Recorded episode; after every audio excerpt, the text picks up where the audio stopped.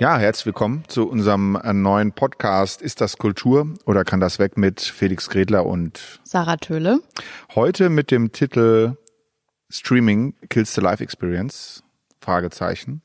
Das heißt, wir wollen uns mit dem Thema beschäftigen des Streamings in Zeiten der Smart Speaker und der verschiedenen Streaming-Dienste. Kennt ihr sicher alle Spotify, Deezer, YouTube, Apple Music, Amazon ist äh, die Frage, uns die Frage gekommen, ob was diese Streamings in der Musiknutzung äh, verändern. Und wir haben uns unter anderem eine Studie angeschaut, die gerade mit der Zukunft der Musiknutzung beschäftigt.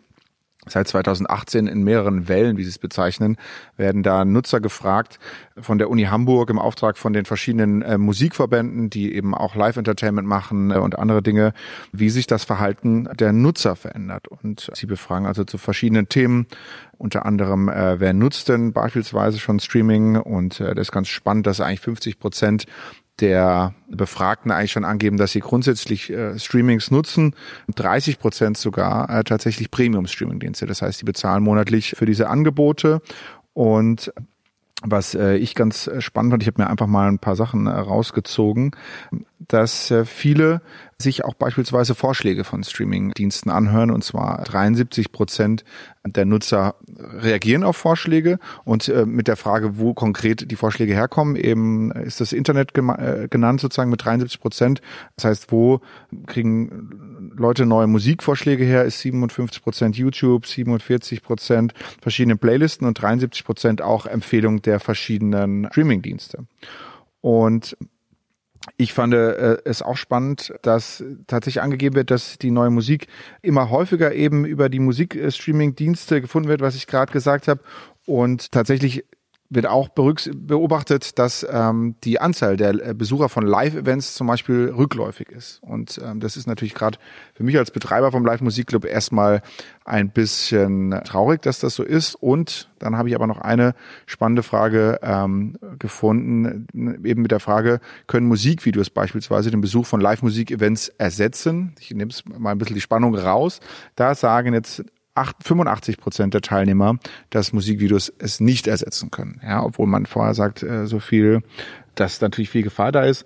Und äh, was ich auch ganz spannend fand, die Frage ist, wenn du 100 Euro geschenkt bekommen würdest, um sie für Musik auszugeben, wofür würdest du das Geld nutzen? Was denkst du, wie die Nutzer das dann verteilt haben? Ich habe es mir natürlich auch durchgelesen, muss gestehen, das habe ich jetzt gar nicht so genau angeschaut. Was steht da? Also beispielsweise sind das dann, also du hast 100 Euro geschenkt bekommen und äh, wofür würdest du sie ausgeben? Da haben tatsächlich beispielsweise 33 Prozent, und das war dann die höchste ähm, Anzahl, gesagt, sie würden das für Live-Musik-Events ausgeben. 23 Prozent haben beispielsweise gesagt für physische Tonträger, 10 Prozent ungefähr für Digitalträger. Streaming-Abos sind steigend, das sind auch 8 Prozent. Gibt es beispielsweise noch Hardware, Merchandise oder anderes, aber immerhin 33 Prozent für Live-Musik und da immer noch der größte Anteil und das fand ich irgendwie immerhin da mal eine positive Nachricht. Boah, jetzt hast du ja schon ganz schön viel Informationen in kurzer Zeit rausgehauen. Jetzt lass uns doch vielleicht noch mal einen Schritt zurückgehen. Also in Auftrag gegeben hat die Studie jetzt verschiedene Verbände, die, was für ein Interesse haben die jetzt an so einer Studie genau? Gut, da ist ja der BDVK dabei, aber auch die GEMA beispielsweise und die großen Musikverbände, also Veranstalterverbände und so weiter, die wollen natürlich wissen, wie entwickelt sich der Markt in der Zukunft. Ne? Ähm, äh, auch natürlich die großen Künstler oder Agenturen ähm, werden mehr Platten verkauft in Zukunft. Wie müssen wir reagieren auf diese Streaming-Services? Und ähm, jeder hat natürlich dann unterschiedliches Interesse und deswegen werden auch ganz breit eigentlich abgefragt, die Themen. Und wie genau haben Sie die Studie gemacht? Was war das für ein Verfahren? Das hast du dir jetzt scheinbar besser angeschaut als ich. Nein, also das Verfahren ist, also konkret kannst du es vielleicht besser sagen, aber ähm, jedenfalls wird in verschiedenen Wellen immer wieder sozusagen nachgefragt, ein Benutzerkreis natürlich in der repräsentativen Umfrage, um äh, zu schauen, wie sich tatsächlich über die Jahre hin verändert. Das ist so eine der zentralen Aussagen, die da rauskommen soll. Jetzt natürlich auch spannend in der Corona-Zeit, da, da sind jetzt gerade noch nicht so wirklich aussagekräftige Informationen da, aber natürlich auch sonst über die Jahre. Beispielsweise war auch die Überlegung, ist der Markt und innerhalb der Streaming-Dienste schon verteilt oder wird sich da noch viel tun, um das einfach jährlich äh, festzulegen. Ja, und deswegen immer diese Wellen, da sieht man quasi Verschiebungen, aber man kann natürlich auch in den Grundaussagen vieles rauslesen. Also wir werden natürlich diese Studie auch für euch verlinken. Ihr könnt euch das dann auch im Detail nochmal anschauen, selber, welche Fragen es da alle gab und wie die Prozente genau sind. Was ich immer ganz wichtig finde bei Studien ist, sich bewusst zu machen, von wann ist die Studie. Also man hat 2018 angefangen, sie läuft also noch weiter. In bestimmten Zeitabständen fragt man also immer wieder eine bestimmte Gruppe. Es gibt ich vermute, einen Fragenkatalog, so wie das äh, mir jetzt der Eindruck vermittelt wurde von der Studie, gibt es also dann Möglichkeiten, Punkte zu verteilen. Ich stimme zu oder genau. ich stimme nicht zu, von eins bis sieben. Und da entstehen dann unterschiedliche Werte. Das heißt also, man hat eine repräsentative Gruppe ausgewählt, die eigentlich alle Bevölkerungsschichten soweit abdecken soll. Es steht auch in der Studie, dass in der letzten Befragungsphase einige Gruppen unterrepräsentiert waren. Deswegen hat man dann die Antworten von dieser Gruppe stärker gewertet, um praktisch noch ein ausgeglichenes Bild zu bekommen, weil die Befragten eben nicht immer gleich bleiben. Also die Zahlen, die befragt werden, schwanken zwischen 5000 und 1500 Menschen ungefähr. Und später ist natürlich auch, kann man aber trotzdem in der Studie teilweise natürlich unterscheiden, sind das jetzt Konzertgänger, die auf diese Frage geantwortet haben, um das nochmal anders zu berücksichtigen, oder haben die einen Streamingdienst, Abonnement ähm, und dann bei anderen Fragen darauf äh, das berücksichtigen?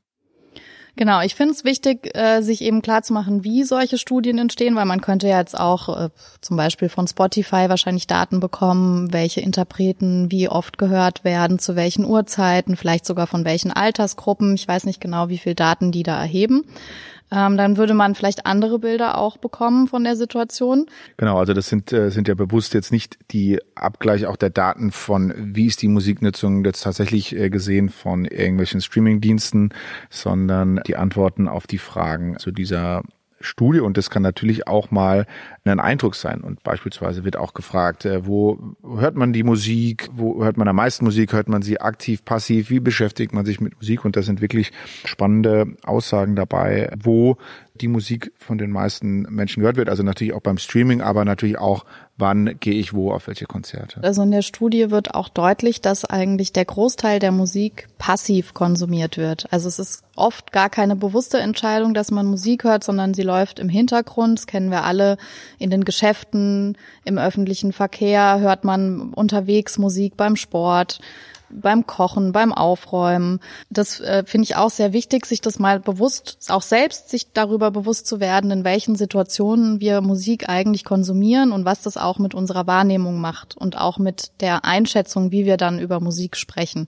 Das wäre vielleicht sogar auch was so ein Kritikpunkt von mir an der Studie, weil ich äh, das Gefühl habe, sie widerspricht sich auch selbst an ein paar Stellen. Also zum einen kommt in der Studie so ein bisschen das Gefühl auf, dass Menschen sehr viel Zeit mit der Suche nach neuer Musik verbringen. Also zum Beispiel 33 äh, Prozent sagen, dass sie pro Woche zwei bis fünf Stunden damit verbringen, neue Musik zu suchen, aktiv. Später in der Studie kommt dann aber auch eben raus, dass sich eben viele doch auch von den Vorschlägen, also von den Algorithmen zum Beispiel von Spotify ja. neue Musik vorschlagen lassen. Also muss man eben auch bewusst sein, wenn man eine Umfrage macht, in der man Fragen stellt und sich Menschen selber einschätzen, dass sie sich auch selber nicht immer richtig einschätzen. Absolut, äh, das habe ich ja auch gesagt. Ist sozusagen eine Wahrnehmung, die kann äh, durchaus dann unterschiedlich sein aus der Sicht der Besucher. Ne? Und weil du es gerade angesprochen hast, ob Musik aktiv und ähm, passiv konsumiert wird, habe ich ja noch gefunden, tatsächlich das meiste, wo sie aktiv konsumiert wird, ist beispielsweise, wird zumindest genannt, äh, beim Sport oder wenn man unterwegs ist beispielsweise. Da sind es dann ungefähr 30 Prozent, die sagen, sie entscheiden aktiv, was sie hören und lassen sich quasi nicht nur berieseln. Genau. Also die hat, die hat die höchsten, Zustimm äh, höchsten Werte sozusagen beim aktiv konsumieren. Wobei ich da jetzt ja schon wieder fast widersprechen würde. Ähm, also aus meiner persönlichen Perspektive ist es kein aktiver Musikkonsum, wenn ich joggen gehe und dabei Musik höre. Also ich entscheide vielleicht aktiv, welche Musik ich dabei hören möchte und mache jetzt nicht einfach einen Zufallsgenerator an. Aber ich konzentriere mich ja nicht nur auf die Musik, sondern ich laufe oder ich bin unterwegs und habe ja noch andere Wahrnehmungen dabei. Ja, vermutlich ist eher damit gemeint, dass man quasi, so wie du sagst, sich vorher entscheidet, was, was will man grob hören, beispielsweise ein Album, das wird ja da auch gemeint. Also was hören Leute? Sagen die, sie hören einzelne Titel oder hören sie Alben oder hören sie zum Beispiel äh, Künstler. Ja, und ich glaube, das ist damit gemeint, dass man jetzt nicht sagt, ich schalte einfach den Radio an, an aus, sondern man sagt jetzt beispielsweise, ja, ich will jetzt irgendwie eine schnellere Playlist oder vielleicht auch äh, Künstler XY jetzt für die Sporteinheit hören. Oder wenn ich jetzt irgendwie unterwegs äh, bin und mache mir eine spezielle Playlist auf, auf die ich Lust habe. Ich glaube, so ist es so ein bisschen zu verstehen. Ist natürlich auch nochmal ganz, also da geht es ja dann wirklich um Streaming und äh, ist ja natürlich Musik erleben, kann ja dann beispielsweise beim Konzert nochmal, ist ja die aktivste Entscheidung. Jetzt bin ich jetzt mal zumindest behaupten, äh, sich für Musik zu entscheiden. Zum Thema Künstler fand ich es auch sehr interessant, weil viele sagen, dass sie auch bei der Suche viel auf, nach den Künstlern suchen und äh, so auch auf neue Musik kommen, also über den Künstler und dann vielleicht die Vorschläge, die passend zu diesem Künstler gemacht werden, könnte ich mir vorstellen. An anderer Stelle später sagen sie dann aber, dass es, dass sie sich nicht unbedingt ein Album kaufen würden von ihrem Lieblingskünstler, ohne es vorher gehört zu haben. Also ähm, da gibt es so ein paar Fragen in der Studie, die so in diese Richtung gehen, wo dann so ein bisschen das Gefühl entsteht oder ich mich gefragt habe, ist dann die Bedeutung von dem Einzelkünstler also wird die weniger? Ist es nicht mehr so, also ich bin Fan von Gruppe XY und unterstütze die, egal was sie machen? Oder ist es sowieso eine romantische Vorstellung und das gab's nie? Weiß ich nicht. Also meine persönliche Einschätzung ist tatsächlich, dass dieser ähm, Zusammenhang oder auch die, dieser Wert des Künstlers eher höher, äh, höhere Bedeutung ähm, bekommt. Also wenn ich jetzt überlege, wie das jetzt bei, bei Clubgeschichten ist was früher eher so, dass man gesagt hat, ja, der Ort ist vielleicht eher das Wichtige und äh, jetzt ich immer mehr feststelle, dass eher gefühlt der Künstler das relevante Tool ist. Ne? Also ich erlebe das zum Beispiel rein praktisch, dass zum Beispiel Ticketverkäufe viel häufiger auch über die Künstlerwebsite bekommen. Er kann auch mit der Künstlervermarktung jetzt zu tun haben, aber die Verbundenheit mit dem Künstler ist beispielsweise wesentlich höher und hat sich meiner Meinung nach höher entwickelt als die Verbundenheit mit einem speziellen Ort zum Beispiel. Ja, insofern äh, nehme ich das dann, da war das Künstler schon ein, an sich einen speziellen Reiz ausmachen oder stärkere Verbundenheit als beispielsweise jetzt ein ganzes Genre, wo ich sage, ja, ich höre einfach irgendwie Hip-Hop, sondern irgendwie sagt, der und der und der Künstler aus diesem Genre, den finde ich besonders gut.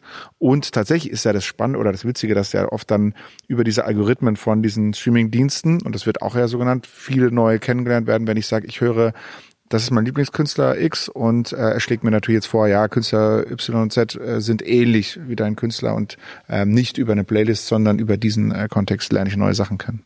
Das, da entsteht natürlich dann auch die Gefahr, dass man sich in einer Blase bewegt. Ne, also so wie dieses Thema kennt man ja auch von den sozialen Netzwerken, also von Facebook, dass man bestimmte Informationen praktisch nur findet, weil man sich eben in seinem eigenen Kreis aufhält.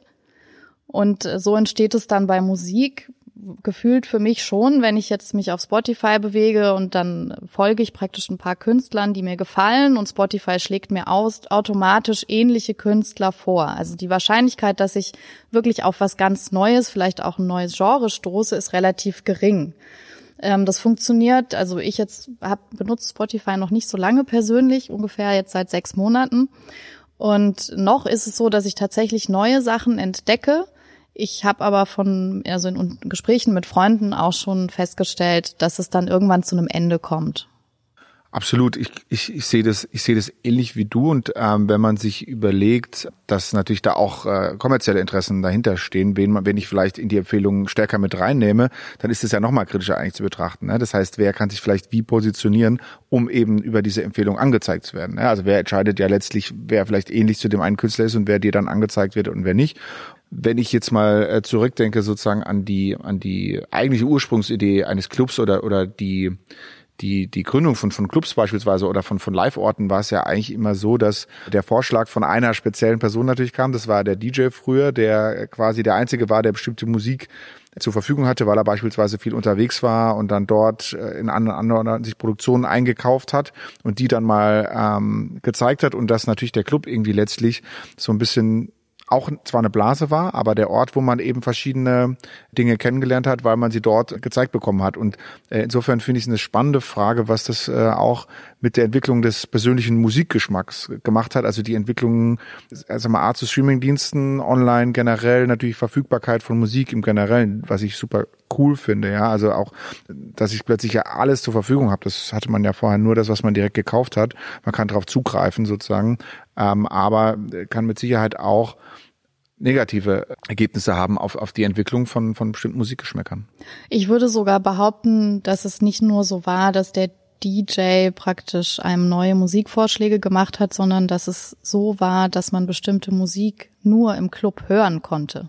Also es gab überhaupt gar nicht die Möglichkeit, das ist auch heute teilweise noch so, weil es gibt heute auch immer noch Musik, die gar nicht wirklich veröffentlicht wird, die praktisch DJs als Platte zugeschickt bekommen und dann gespielt werden. Außerdem mischen die ja auch verschiedene Platten, dadurch entsteht dann was ganz Neues, was man zu Hause so gar nicht nachstellen kann äh, weil sie es auch gar nicht verraten, welche Platten zum Beispiel gemischt werden und äh, dann auch die, die bekannten Tools zum Erkennen von Liedern gar nicht funktionieren können. Ähm, das finde ich auch ganz spannend. Ich würde aber auch tatsächlich behaupten, dass dieser einfache Zugang von, von Musik, also es ist ja viel einfacher geworden, die Musik zu finden und sofort zu hören und das Recherchieren oder darüber lesen, wie es vielleicht früher mal war in Musikzeitschriften oder in Plattenläden. Ähm, das führt, glaube ich, schon dazu, dass vielleicht auch die Wertschätzung verloren geht an dem künstlerischen Herstellungsprozess, also wie viel Arbeit eigentlich investiert wird in so ein Album oder wie viel Zeit ein Künstler aufbringt, um Musik zu produzieren. Das hängt natürlich dann zusammen wahrscheinlich damit, dass sich einfach immer weniger damit beschäftigt wird, ne, mit mit diesem Prozess und dass dass das ja auch ein Teil der Wertschätzung ist, ja, die sich dann ausdrückt über über finanzielle Mittel oft auch. Das ist zumindest meine Wahrnehmung oder ich hoffte immer, dass man irgendwie beispielsweise auch für äh, Live-Konzerte oder ähnliches einen bestimmten Betrag zahlt. Das ist ein Teil der Wertschätzung, äh, Schätzung, aber ein anderer ist natürlich auch irgendwie dadurch immer gekommen, dass man sich viel damit auseinandergesetzt hat, ja. Und jetzt ist für mich ja die Frage, ich meine, es gibt immer weniger Plattenläden natürlich, es gibt auch immer weniger CD-Abteilungen, die dann das abgelöst haben und kaum mehr Musikmagazine, zumindest kaum mehr in Printform, manche noch online. Dann sozusagen ja tatsächlich der Club der nächste, der ausstirbt, weil jetzt plötzlich keiner mehr im Club oder in, in Konzertsälen mit Live-Musik auseinandersetzt. Und das ist natürlich auch die Angst, die mit Sicherheit auch Intention, die Abfrage dieser so einer Studie beispielsweise ist. Insofern habe ich ja schon gesagt, gibt es ja einige Sachen, die zumindest gefühlt dagegen hier arbeiten und es sagen, aber in der Corona-Zeit beispielsweise mussten wir jetzt ja auch so ein bisschen die Erfahrung machen, der Entwicklung vermisst es eigentlich überhaupt jemand, wenn jetzt plötzlich diese Orte, wo man sich vorher auch viel mit Musik beschäftigt hat, gar nicht mehr da sind. Ja, und äh, da gab es ja auch dieses Phänomen des Streamings in einer anderen Form, also dass jetzt beispielsweise DJs gestreamt haben.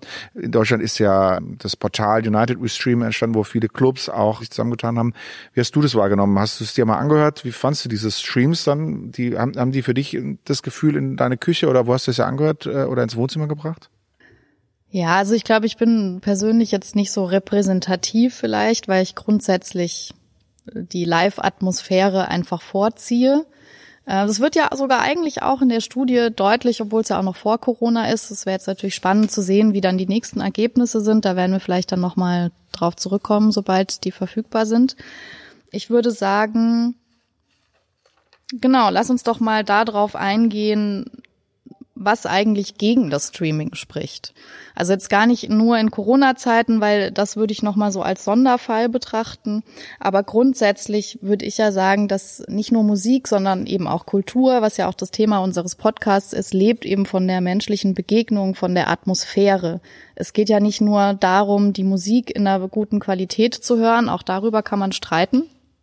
Aber es geht ja hauptsächlich darum, dass man gemeinsam etwas erlebt ja, ist richtig, oder sich teilweise mit auseinandersetzt. Ich bin ja auch immer ein Fan. In Clubs beispielsweise hat, hat dieses Auseinandersetzen mit Musik ja oft eigentlich die größte Körperlichkeit im Vergleich jetzt zu dem bestuhlten Konzertsaal. Äh, es geht ja wirklich zum Großteil damit an, sich mit der Musik zu bewegen, äh, zu interagieren auf die Musik, vielleicht sogar ja auch dem Künstler, dadurch was zurückzugeben, der dann wiederum auf, auf die Reaktion der Besucher reagiert, ja, sei es jetzt Schreien, Klatschen, natürlich äh, ekstatische körperliche Bewegung. Das, das ist ja zum Beispiel jetzt gerade in der der Popkultur ein wesentliches Element in der Auseinandersetzung von Musik, aber natürlich dann auch das miteinander diskutieren, in der ähm, Location sich auseinandersetzen, fand ich gut, schlecht. Die Texte beispielsweise sich mit zu beschäftigen, da denke ich mir oft, dass es viel zu wenig gemacht wird. Wenn ich jetzt mir die moderne Hip-Hop-Kultur beispielsweise anschaue, die, die, wo ich lange äh, in der gesellschaftlichen Diskussion kaum Reaktionen bekommen habe, wo ich viel schärfere erwartet hätte. Ja, in dem, dem letzten halben Jahr gab es mal Diskussionen, Aber tatsächlich finde ich das wirklich extrem wichtig, sich gemeinsam damit auseinanderzusetzen. Und das ist natürlich auch ein großes Risiko, dass das dann nicht mehr passiert, weil ich mir alleine oder vielleicht mit zwei, drei Leuten äh, das Streaming zu Hause anschaue. Und tatsächlich glaube ich auch nicht, ob der qualitative Aspekt dann immer auf das, die schlechte Blechdose zurückzuführen ist, die bei dir im Wohnzimmer steht, sondern vielleicht auch teilweise mit dem Künstler verbunden wird, ja, oder mit der Stream in dem Venue. Und das war für mich am Anfang auch irgendwie die Angst da, dass wenn wir jetzt da irgendwas vermeintlich Qualitatives rüberbringen, wie kann es denn zu Hause ankommen, ja? Und das dann wiederum zurückfällt auf den Künstler, sagt, ja, irgendwie das letzte Mal, als ich den gehört habe, da klang das irgendwie satter. Nicht zu vergessen natürlich, dass der das letzte Mal äh, live äh, vor dir gespielt hat. Ja, insofern stehe ich dem tatsächlich auch sehr kritisch gegenüber. Genau, vielleicht sollte man an der Stelle jetzt auch noch mal kurz erklären, weil wir haben uns ja in der letzten Folge gegenseitig vorgestellt, aber für die, die jetzt nicht aus unserer Region stammen und nicht wissen, was die Halle 02 ist und warum wir die so oft erwähnt haben. Die Halle 02 ist ein Veranstaltungsort in Heidelberg, der größere Live-Konzerte anbietet, auch Partys, DJ-Veranstaltungen, aber auch private Veranstaltungen, Messen, Hochzeiten. Ein ganz vielfältiges Programm, auch Comedy, kulturelle Veranstaltungen. Einfach um das nochmal klarzustellen. Und in der Krise war es jetzt eben so, dass sich auch Teile unserer Belegschaft, die, nachdem wir dann ja alle in Kurzarbeit gekommen sind, weil wir ja eben schließen mussten, äh, sich an United Restream beteiligt haben.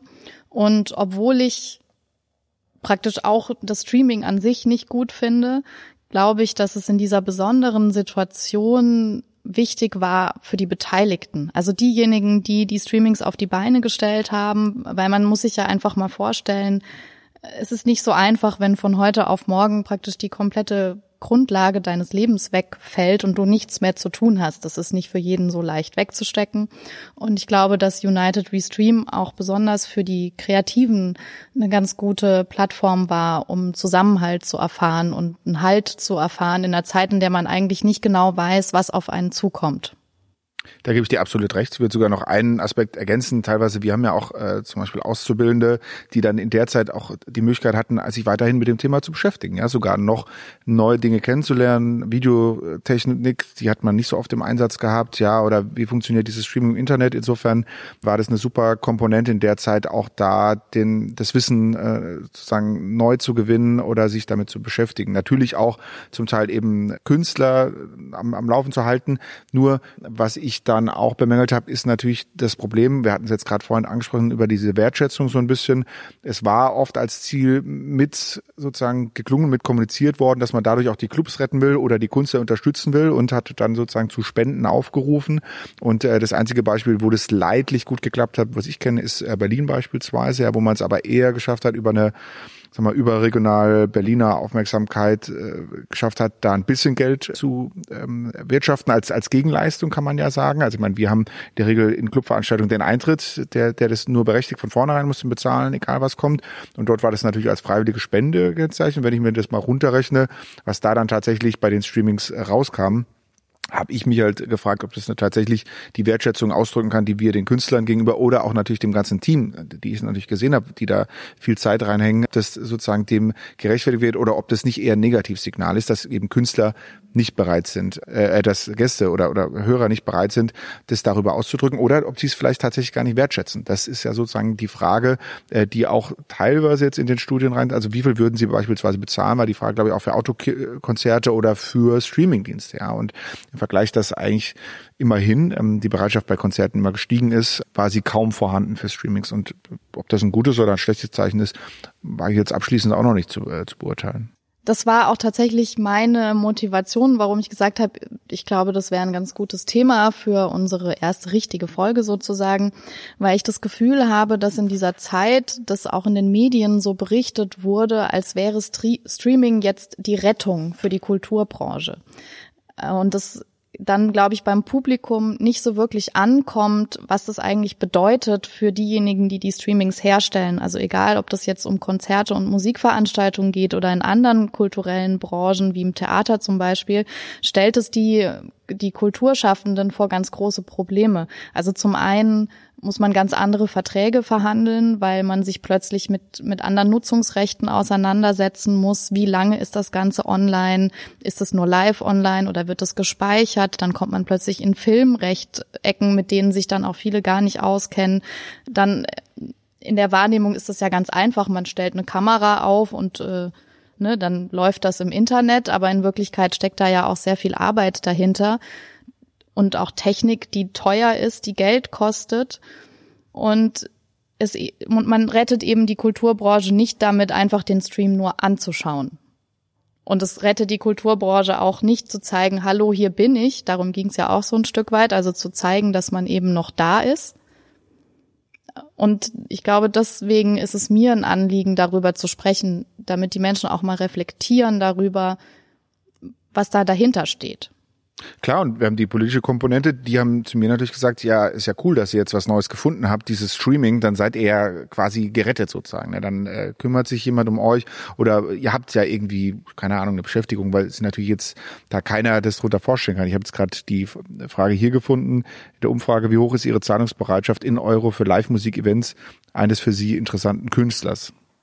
zum Thema Autokonzert und zum Thema Live-Übertragung äh, im Internet, also diesen Streamings. Und da sind wir bei also Selbstangabe sozusagen 13 Euro für ein Autokonzert und bei 6 Euro für eine Live-Übertragung. Was ja im Zweifel, wenn es der gleiche Künstler ist, ja, wie du es gerade gesagt hast, der ähnliche Aufwand ist, was natürlich minimal ist. Ne? Und wenn es dann jetzt beispielsweise noch freiwillig abgefragt wird und vielleicht noch die technischen Hürden irgendwie dabei sind, weil du das Payment irgendwie nebenbei online machen musst, geht es natürlich gegen null. Ja, insofern äh, waren es dann sozusagen auch die Ergebnisse. Wichtig wäre natürlich tatsächlich die Kommunikation hinzukriegen, dass wofür macht man das oder wofür hat man das gemacht und wie macht man es vielleicht auch weiter. Ne? Das war jetzt die Diskussion, jetzt haben wir eine Sommerpause zum Beispiel gehabt, aber was heißt das jetzt für die Zukunft? Werden alle Konzerte in Zukunft parallel gestreamt, aber das ist einfach noch ein zusätzlicher Aufwand, den jeder Club jetzt einfach noch machen muss, weil das erwartet wird, aber bezahlt wird's nicht. Kommen die Leute dann weniger dahin oder ist das eine andere Zielgruppe vielleicht? Also könnt ihr jetzt immer positiv gedacht eine neue Zielgruppe abholen, meine Oma im Altenheim, die jetzt nicht mehr ins Konzert kommen könnte und die jetzt sagt, cool, äh, kann ich mir jetzt zusätzlich den Stream in der Halle 2 anschauen, wenn mein Lieblingskünstler da ist. Sonst wäre ich gar nicht hingekommen. Ja, also kann jetzt auch mal einen positiven Aspekt haben, aber natürlich die finanzielle Komponente und wie das in Zukunft sozusagen äh, sein wird, ja auch wie lange beispielsweise so eine Pandemie noch dauern wird. Das ist natürlich alles offen und äh, da finde ich super spannend, dass wir uns jetzt mal austauschen, wo es hingeht. Ich persönlich versucht mal ein, zwei ähm, Streams mir anzuschauen und ich habe einfach gemerkt, dass das für mich absolut gar nicht äh, mich abholt. Im Gegenteil, das hat mich eher ähm, ja so ein bisschen gelangweilt und ich war so ein bisschen enttäuscht von dem, was ich mir sogar vorgenommen hatte. Ja, und ich habe jetzt zu Hause auch einen relativ großen Fernsehen zum Beispiel ne und eine gute Anlage. Also wäre jetzt nicht so gewesen, dass äh, das jetzt an der technischen Komponente gescheitert ist, aber ich bin leidenschaftlicher äh, Live Gänger oder Hörer von verschiedenen Musikveranstaltungen und das hat mich nicht gecatcht und ich habe mir schon auch vorher ein, zwei Mal vielleicht eine total durchproduzierte DVD jetzt vielleicht schon mal angesehen, ja, und das war für mich dann nochmal irgendwie was anderes, ja, und da ist ja ein immenser Aufwand irgendwie dann dahinter, wenn ich mir das jetzt irgendwie äh, mal betrachte, aber äh, hat mich überhaupt nicht abgeholt. Insofern, wenn das jeder für sich entscheiden könnte, wäre es natürlich auch mal was anderes. Und ich hoffe natürlich, dass sich viele Leute dazu entscheiden, das Live-Musikerlebnis vorzuziehen. Ich, also es wurde ja oft auch so verkauft dann in den Medien, dass es den Menschen helfen soll, mit der Isolation und der Einsamkeit sozusagen besser umgehen zu können, weil eben dieser ganze soziale Aspekt dann über die Streamings irgendwie zu dir nach Hause kommt. Und mir ging es tatsächlich so, als ich mir das angeschaut habe, dass ich mich noch einsamer gefühlt habe, weil ich gesehen habe, was mir fehlt. Also in dem Sinne finde ich schon, dass es auch gut war, dass man das gemacht hat, damit einem bewusst wird, dass es eben kein Ersatz ist. Also vielleicht brauchen das manche tatsächlich als Beispiel, äh, weil man kann in der Theorie ja sagen, ja, dann äh, guckt man sich halt ein Streaming an und mit ein paar Freunden und dann ist das total toll. Aber wenn man es dann wirklich mal selber ausprobiert hat, glaube ich, dass viele zu dem Ergebnis kommen, dass es eben das Live-Erlebnis überhaupt nicht ersetzen kann.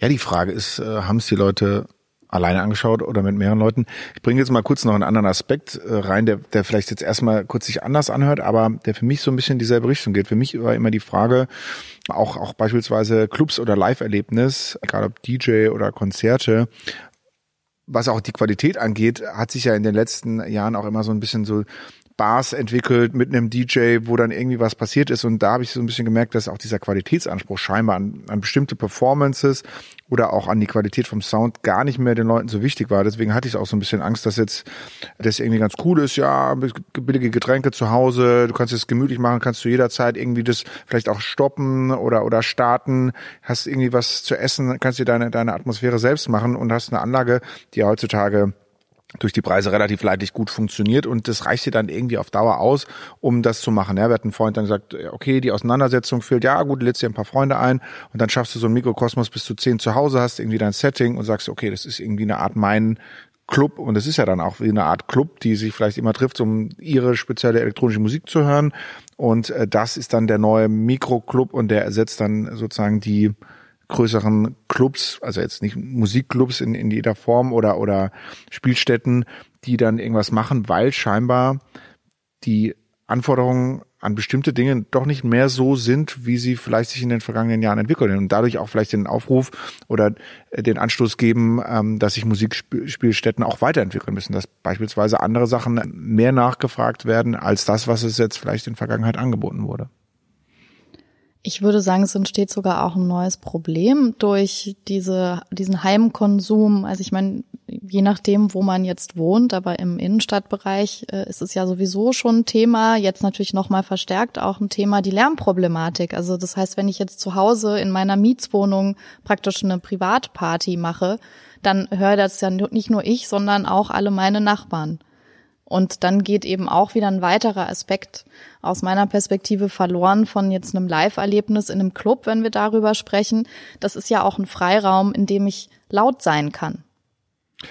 Absolut. Und in der aktuellen Debatte haben wir jetzt ja in Stuttgart beispielsweise, in ähm, Frankfurt Beispiele gehabt, wo oft diese vermeintliche Event oder vielleicht auch ja, Szene genannt wurde, wo Leute jetzt eben nicht mehr diese Orte haben und, und deswegen an anderen Orten, entweder zu Hause oder an öffentlichen Plätzen scheinbar irgendwie sich treffen müssen und, und was machen müssen. Ja, insofern tatsächlich könnte das dann Sprengkraft haben, die, die sich auf andere Weise bemerkbar macht, wo, wo dann der Staat quasi wieder in eine Rolle kommt, wie er damit klarkommt. Ja, aber ich hätte eher trotzdem auch dran gedacht, ob, ob sich vielleicht nicht äh, deswegen ja gerade Clubs eine andere Rolle gehen müssen, dass scheinbar ja auch vielen Leuten was fehlt, die, die beispielsweise diese Angebote anders wollen und, und das ist natürlich auch spannend, so eine Umfrage mal zu haben. Deswegen haben sich da auch beispielsweise die Clubverbände beteiligt, um zu wissen, okay, ich meine, die Frage ist, müssen wir die Leute erziehen oder äh, ich meine, man kann die Leute ja nicht generell erziehen, ja. Und wenn sich über die Jahre, jetzt kam gerade auch diese Sinus-Milieu-Studie raus nochmal, was wie junge Leute ticken, finde ich immer mega spannend,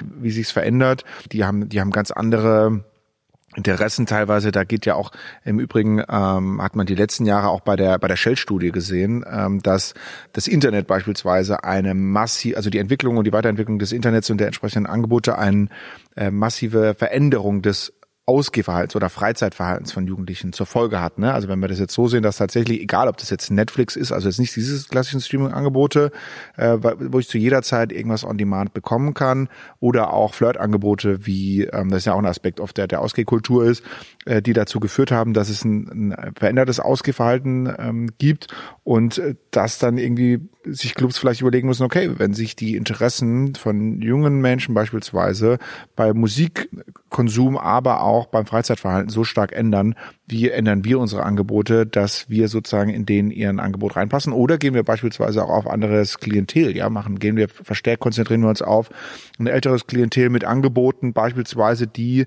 äh, weil die einfach äh, sie nachfragen, ja, und weil die dann eher sagen, hey, cool, wir wollen verstärkt irgendwie ausgehen, uns wieder treffen und jüngere Zielgruppen eigentlich nicht, während früher das ja dann die Clubs eher für Jüngere da waren und die, sag mal, etablierten Konzertsäle eher ein Programm gemacht haben für die Älteren. Vielleicht machen die jetzt die Clubs dann auch eher, keine Ahnung, klassische Konzerte wieder mehr, andere nicht. Ja, einfach um ich glaube, das jetzt wird in Zukunft natürlich schon sein, man, man verändert sein Angebot, weil eben auch die Nachfrage ähm, unterschiedlich ist. Ich finde es gut, dass du die, das Thema Erziehung ansprichst, weil ich ähm, würde schon sagen, also ganz oft wird in dieser Debatte aus meiner Sicht vergessen, darüber zu sprechen, was diese Orte eigentlich auch abgesehen von dem Konsum von Kultur an anderen wichtigen Aufgaben erfüllen.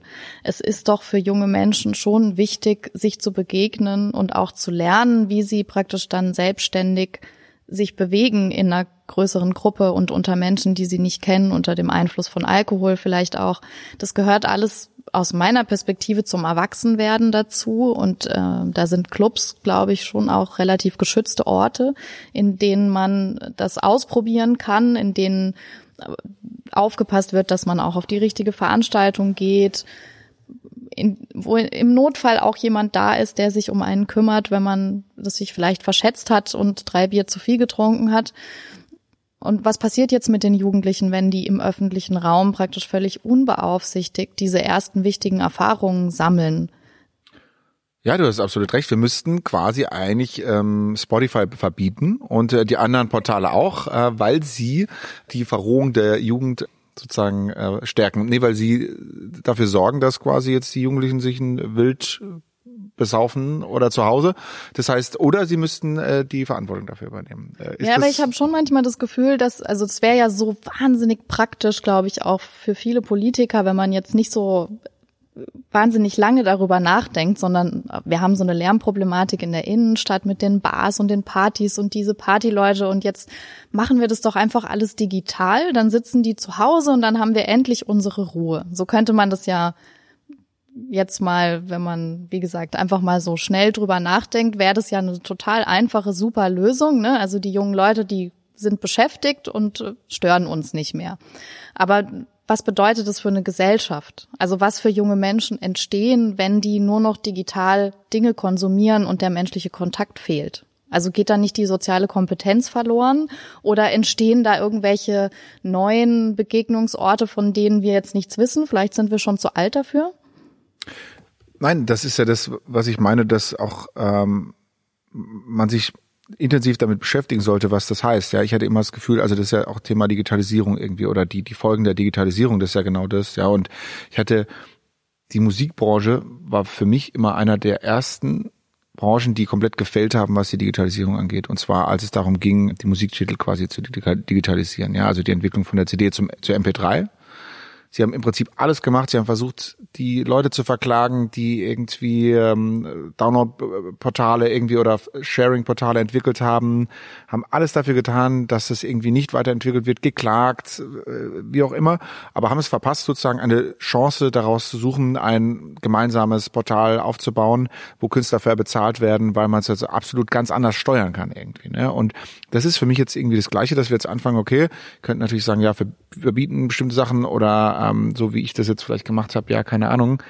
Äh, wir sagen, die Streamings sind kacke, weil wir wollen natürlich, dass die Leute zu uns in den Club kommen. Oder wir können uns damit beschäftigen, wie ergänzt das das vielleicht für uns oder wir können vielleicht mit denen zusammenarbeiten, ja, und sagen, keine Ahnung, Spotify präsentiert doch mal irgendwie bestimmte Künstler in ähm, einer bestimmten Location oder geht mit rein und entwickelt mit uns was zusammen, ja. Also irgendwie so gemeinsam überlegen.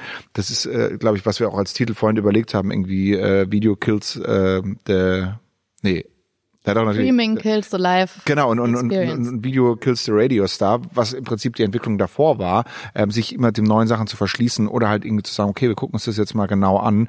Was bedeutet es für die Gesellschaft? Wie können wir da reingehen? Wie entwickelt sich die Gesellschaft weiter?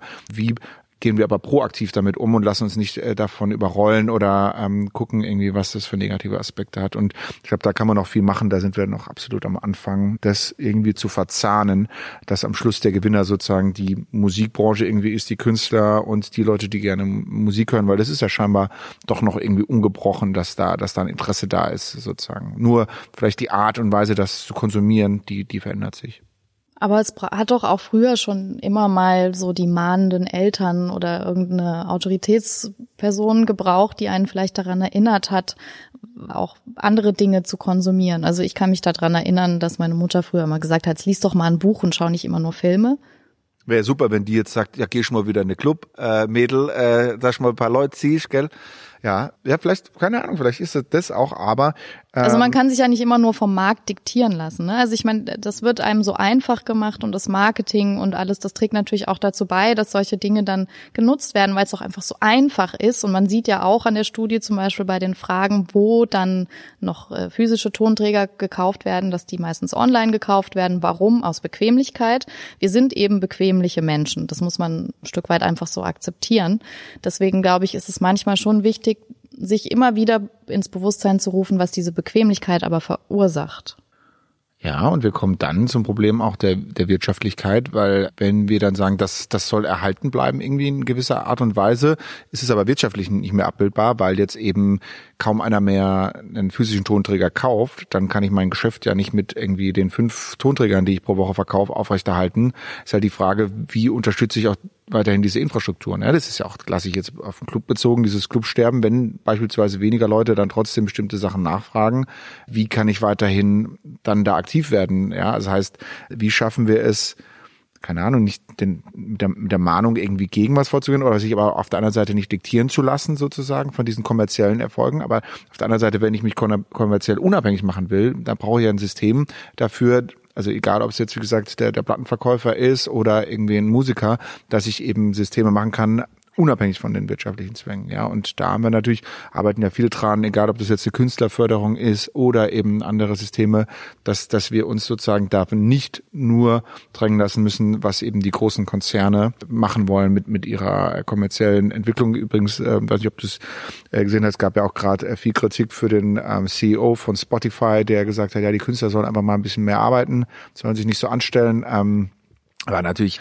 heißes Eisen, wenn man eigentlich davon lebt und selber Milliardär ist und nur, keine Ahnung, 0,0032 Cent pro Stream zahlt. Also wird, wird jetzt zu weit führen, glaube ich, das in dieser Folge mal zu diskutieren. Aber ist natürlich auch das, also das Kommerzialisierungsmodell, ja, ähm, dahinter, hinter diesen Streamings ist ja natürlich auch ein komplett neues. Ja, also wenn ich den Musikmarkt betrachte, ist aber ja so komplex, jetzt immer noch mal extra drin kommt. Aber meiner Meinung nach daher, dass eben der Musikindustrie es lange verpasst hat, eben sich proaktiv mit diesem Thema zu beschäftigen und jetzt dem hinterherläuft, dass irgendwie ein Apple-Chef irgendwann gesagt hat, komm, wir machen das und mit dieser großen Marktmacht natürlich jetzt auch die Preise diktieren kann.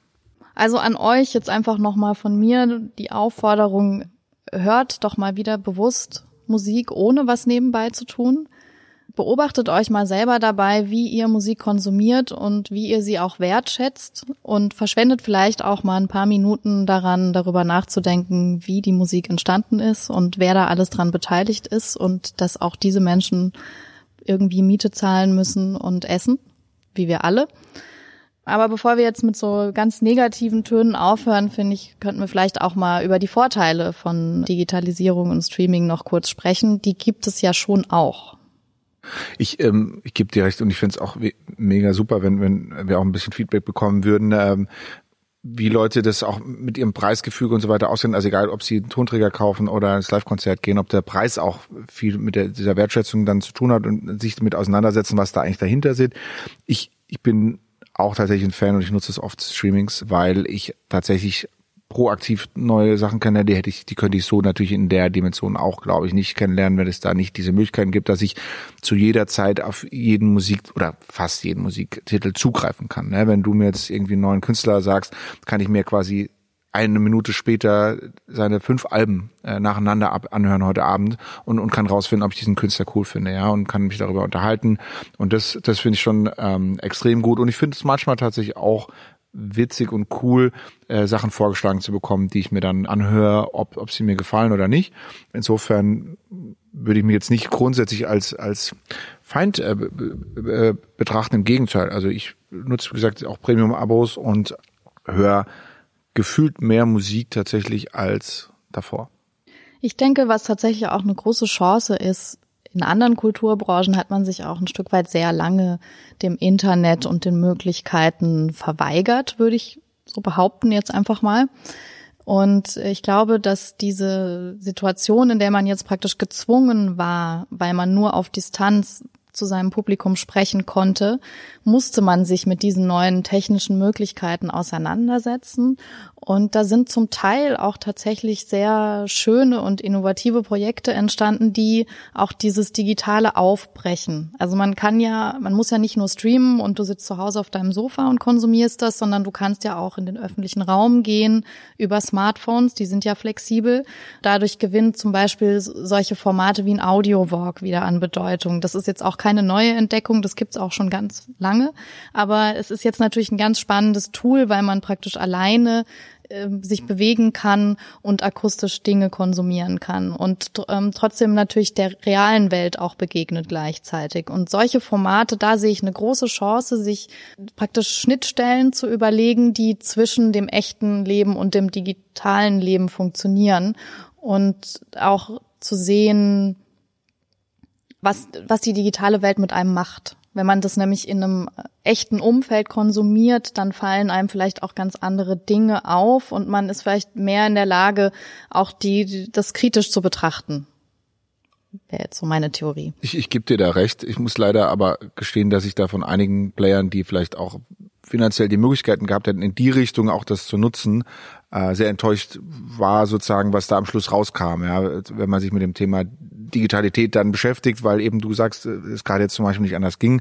Da, da habe ich teilweise schon, sag mal, die Kreativität irgendwo vermisst und auch die Professionalität da mehr zu machen. Ja, so dann hat man sich irgendwie drauf äh, reduziert. Ich stelle irgendwie mein Handy hin und spiele jetzt irgendwie auf dem Klavier zwei Songs und krieg dafür was, 500 Euro? Nee, Quatsch, ähm, aber krieg dafür Geld, äh, weil, weil teilweise die Systeme ja wirklich so, so waren, einfach so von wegen der Staat sagt, ja, wir wollen, dass gestreamt wird, was ja grundsätzlich dann irgendwie okay ist, aber da hätte ja dann auch mehr kommen können sozusagen. Ne? Also da weiß ich nicht, wie man das teilweise fand ich nicht so gut, wie es hätte kommen können, geschafft, dass man sich wirklich mehr mit diesem Thema dann auseinandersetzt und da was irgendwie was Neues entsteht, sondern man hat einfach halt gesagt, okay, Kamera ist hier, ich bin da, ich film das oder stream das hin oder äh, nehme das auf und, und stell's irgendwo hin und das ist dann irgendwie, finde ich, nicht richtig äh, damit, also auch das genutzt, so wie du es gerade sagst, um, um da wirklich mehr entstehen zu lassen. Insofern muss ich sagen, jetzt so in, in dem Umkreis, so sagen wir hier regional, ich weiß nicht, vielleicht hast du noch ein geiles Beispiel, das man sich mal anschauen könnte, wo man wirklich sagen kann, ey, cool, also ich war leider ein bisschen enttäuscht, ich hätte da mir mehr erwartet. Also nicht sagen, dass ich es jetzt auch nicht, wir haben es jetzt auch nicht, glaube ich, ganz neu gemacht, aber das war irgendwie die Frage, wie entwickelt sich die Kreativität, egal von Künstlern oder von denen, die es produzieren und so weiter, hätte sich ja in ganz anderen Maße noch weiterentwickelt, dann wäre ich auch nochmal happier gewesen über, über diese Entwicklung. In diesen Formaten wird eben auch deutlich, dass praktisch diese grundsätzliche Problematik, die ich eben auch sehe in der Kulturbranche, dass eben nicht so zusammengearbeitet wird, spartenübergreifend. Das wird da nochmal sehr deutlich. Ne? Also man macht das, was man gut kann und was man schon lange gemacht hat.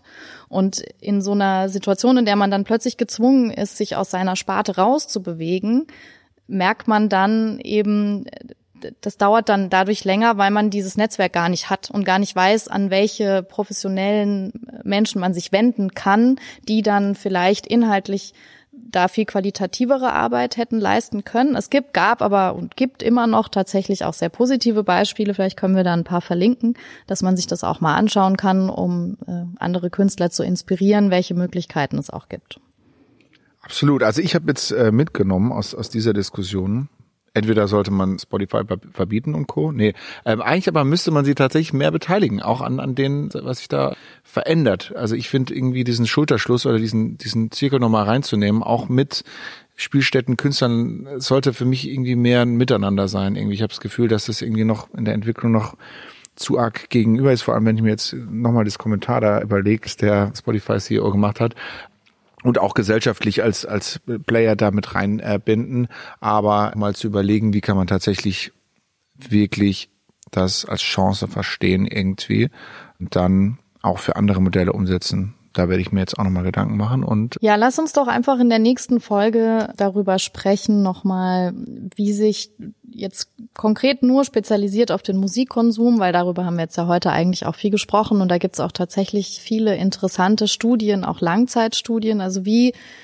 Musikkonsum sich verändert hat in den letzten Jahrzehnten, um einfach mal so ein, so ein breiteres Bild zu bekommen und auch wirklich mal darüber zu sprechen, was es eigentlich wirklich bedeutet, Musik zu hören. Es ist ja nicht nur, ich drücke auf Play und das äh, dudelt so vor sich hin, sondern da steht, da steckt ganz viel auch gesellschaftsrelevantes dahinter und ich glaube, das wäre ein ganz spannendes Thema, um da nochmal mehr in die Tiefe zu gehen. Absolut. Und wenn ihr mal euer Verhalten reflektiert habt, wie ihr sozusagen mit Streaming-Diensten oder Musiknutzung umgeht, was sie vielleicht für, für, euch verändert hat in eurem eigenen Musiknutzungsverhalten, lasst es uns gerne wissen. Schreibt uns Kommentare, gerne auch Hinweise und andere Tipps und gerne natürlich auch immer Hinweise zu Themen, die wir dann in weiteren Podcasts behandeln können. Insofern vielen Dank fürs Zuhören und hoffentlich bis zum nächsten Mal. Tschüss.